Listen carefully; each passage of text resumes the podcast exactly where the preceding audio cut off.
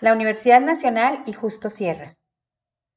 Entre las celebraciones más significativas para celebrar el centenario de nuestra independencia, nos encontramos la fundación de la Universidad Nacional de México, que se llevó a cabo el 22 de septiembre de 1910 en la Escuela Nacional Preparatoria. Su creación fue propuesta en 1881 por Justo Sierra con el propósito de organizar la educación superior bajo una institución de carácter nacional y distinto al de la Real y Pontificia Universidad de México.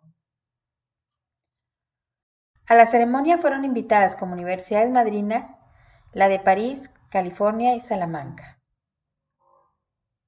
Acudieron además 22 delegados en representación de universidades como la de Oxford, Ginebra, Harvard, Yale, Berlín, Cambridge, Columbia, Princeton y Stanford, y se les confirió el grado de doctor honoris causa a 10 personalidades, entre las que estuvieron el rey de Italia, Víctor Manuel II, el descubridor del suero antidiftérico, Emilio Adolfo Bering, el descubridor del microbio del paludismo, Carlos Alfonso Laverán, el presidente y premio Nobel de la Paz, Teodoro Roosevelt, y el entonces secretario de Hacienda y Crédito Público, José Ives Limantur.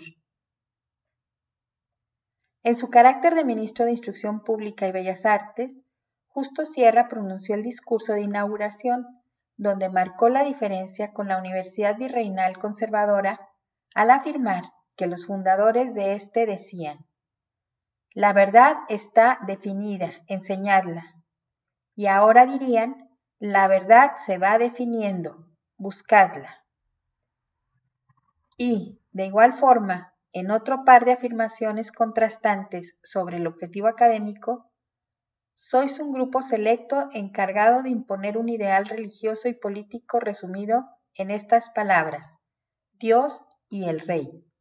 Y en la universidad de ahora sois un grupo de, en perpetua selección dentro de la substancia popular y tenéis encomendada la realización de un ideal político y social que se resume así, democracia y libertad.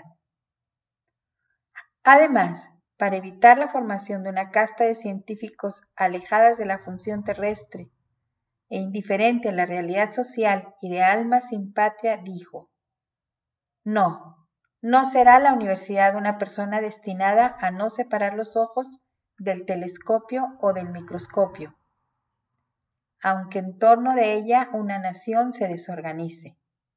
No la sorprenderá la toma de Constantinopla discutiendo sobre la naturaleza de la luz del Tabor.